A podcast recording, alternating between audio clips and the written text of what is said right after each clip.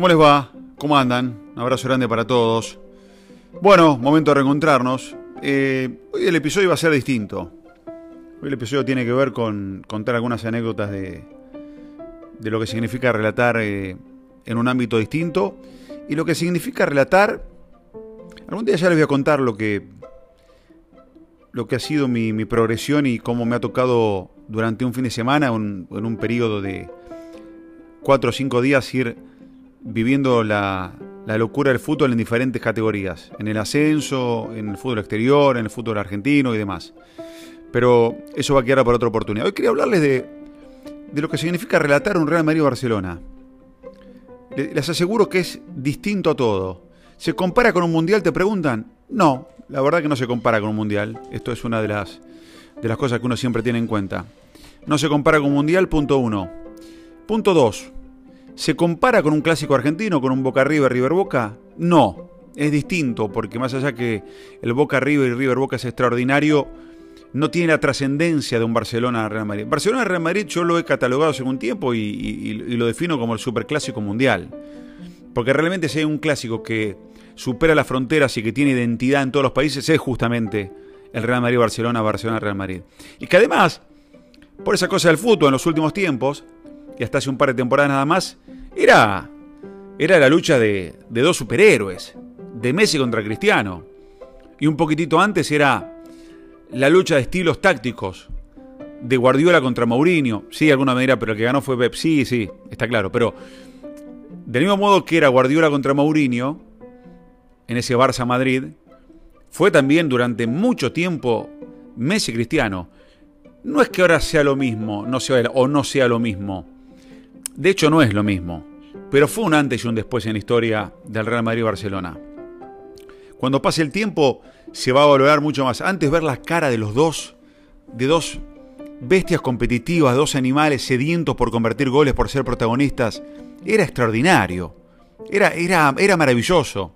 Esperar la formación para dar el nombre de Messi y el, y el nombre de Cristiano de un lado y de otro era una cosa, pero demencial era un atractivo de por sí. No era solamente Real Madrid Barcelona, era Messi Cristiano, cara a cara. Dos personas completamente distintas.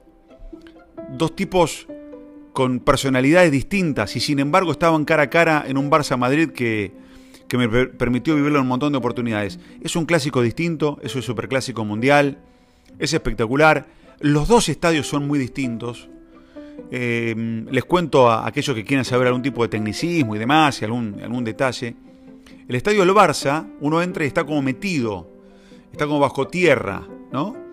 El del Madrid está construido hacia arriba. Bueno, esa es una pequeña particularidad, ¿no? Pero sobre todo porque se nota mucho más el del Barça. El del Barça transmitís en una parte superior que tiene como ventanas. No es la mejor ubicación para relatar, te tapan, te molestan un poco las ventanas. En el caso de Real Madrid transmitís en pupitres al aire libre, con una particularidad. Estás al aire libre en pupitres en invierno con temperaturas eh, bajo cero o, rozando, eh, mucho, mucho frío. Sin embargo, tiene calefacción al aire libre el estadio de, de, Real Madrid y el puesto de relato que tenés en ese estadio. Habla de, de algo que impensado en otros lugares, bueno, pasa en el estadio de Real Madrid. En Real Madrid tenés una muy buena ubicación, justo al centro del campo. Eh, en el Barça también no es mala. En el Barça tenés cabinas, pero están a los costados y no se ve bien. Estás muy lejos del otro arco. Pero tenés esta, este obstáculo que son tipos ventanitas, una especie de, de, cuadrillé, ¿no? Hecho por un cerramiento que te termina molestando. Pero bueno, más allá de eso y esto que tiene que ver con la anécdota de cómo relatás en un lado y otro, eh, son, esos partidos espectaculares que te emocionan. Pocas veces me ha pasado, y se los confieso, estar relatando partidos donde se me pone la piel de gallina, se me eriza la piel, de, la emoción, de sentir que están pasando cosas tremendas que el partido no te da respiro.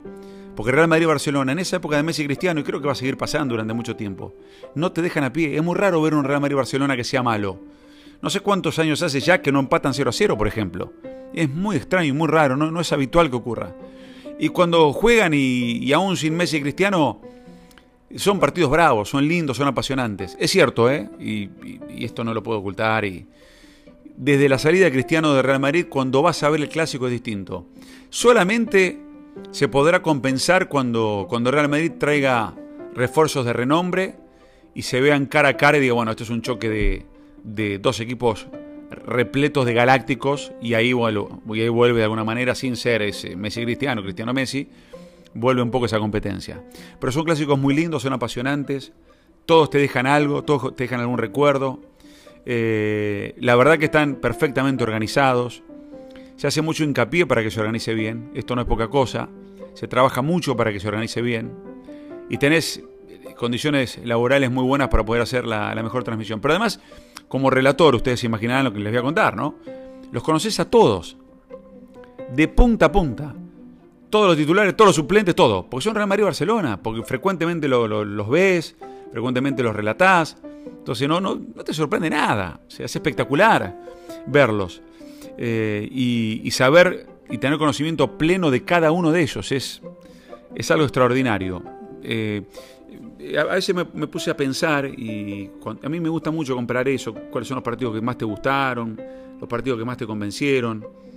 Y la verdad que Real Madrid-Barcelona lo pongo a la altura de un mundial, emotivamente es distinto, pero te das cuenta el rebote que tienen, la, audiencia que tienen, el rating que tienen. Son partidos que no pasan inadvertidos bajo ningún punto de vista en el planeta Tierra, comparables con un mundial en ese aspecto, a nivel audiencia y demás. Por supuesto, el mundial uno jamás lo va a excluir porque está con una carga emotiva distinta, pero les aseguro que estos son bárbaros. Eh, respecto a la preparación, ¿cómo preparas un Real Madrid Barcelona? ¿Cómo? Yo les digo una cosa. He hecho un montón de procedimientos a la hora de preparar un Real Madrid Barcelona. He hecho desde una cuenta regresiva de 24 horas antes, tuiteando y contando lo que iba pasando. He hecho un minuto a minuto lo que me iba pasando a mí como relator en la previa del partido. Eh, he pasado por, por todos los estados. Eh, y hoy me dejo llevar. Y hoy me dejo impresionar. Y hoy quiero dejarme llevar y hoy quiero dejarme impresionar. Es lo que más me interesa en este momento por el partido. Estar encima del partido y concentrado en el partido para que me deslumbren los protagonistas y, disfrutar mucho de este tremendo clásico eh, apasionante. Eh, con mucha presencia sudamericana siempre. Siempre tenés un atractivo sudamericano que los hace especiales. te encontrás en el estadio, sea en el Camp Nou o sea en el Santiago Bernabéu, mucho sudamericano que va a ver el partido. Eh, mucho turismo futbolero que aprovecha para viajar y disfrutar de este partido. Muchos me preguntan, ¿vale la pena? Sí. Yo sé que ir a un mundial vale la pena, alentar pero también vale la pena permitirte alguna vez en tu vida ver un Real Madrid-Barcelona en lugar de los hechos. Obviamente, hasta hace un tiempo con, con los dos monstruos en la cancha era más valioso. No dejó de serlo ahora. Pero bueno, tampoco siento que sea lo mismo. Es algo distinto, eh, diferente pero se los recomiendo permanentemente. Y otra de las cosas que me sorprende de Real Madrid Barcelona es la cantidad de cadenas que lo cubren, el mundo entero lo cubre.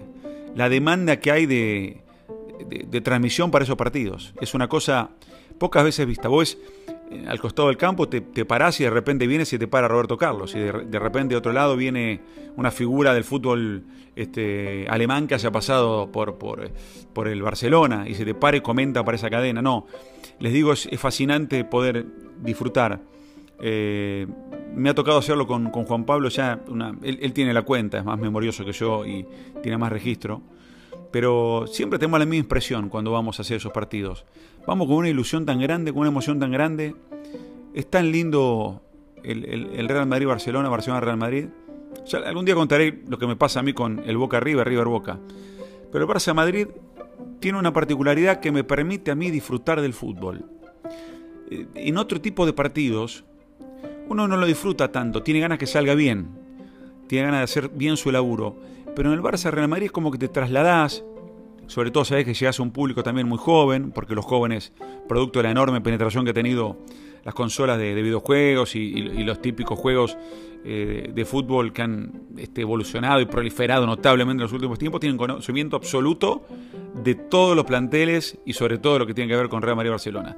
Entonces, eso te da también una motivación extra para con tu lenguaje tratar, y más allá de la diferencia de edad que uno pueda tener, estar cerca de los jóvenes y que los jóvenes también se sientan, este, sientan el disfrute de este partido. Hay una cosa que, que me propongo en este tipo de clásicos, que es transmitirles mucho la pasión, transmitirle mucho el, juego, el deporte, el deporte, porque si hay una forma de transmitir lo que significa el fútbol, tenés que poner un video, tenés que poner un, compacto, tenés que poner eh, un partido completo de, Real Madrid-Barcelona. En los últimos tiempos hemos tenido por lo menos 4, 5, 6 partidos memorables, pero memorables de Real Madrid-Barcelona, que valen la pena, que no te hacen eh, descuidarte un segundo, que es de ida y vuelta, que no te permiten desconcentrarte, pero no solo como, como narrador, comentarista o, trabajar en, en, el lugar de los hechos, sino como espectador.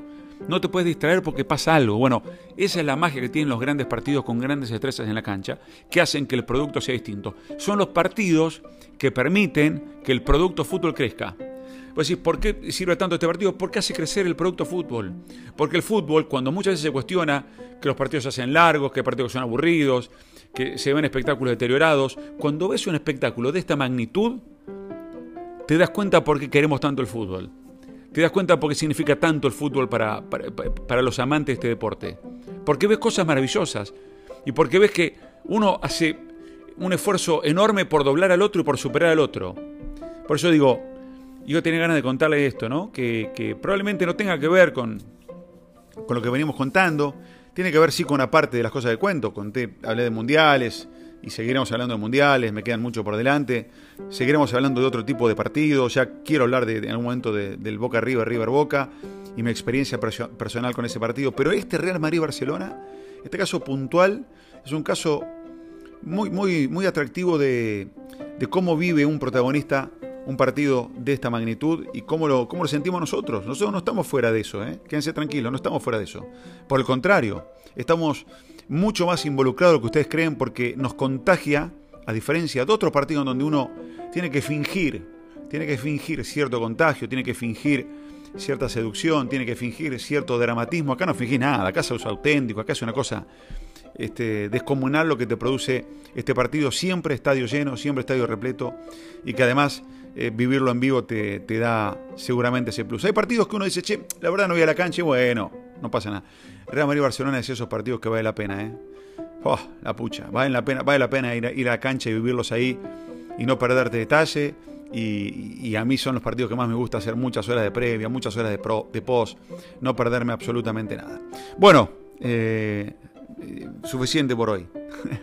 Nos estamos reencontrando, gracias a todos por los mensajes es muy halagador saber que, que les llega lo que uno va contando y tener diferentes rebotes, que hagan comentarios y poder este, recibirlos.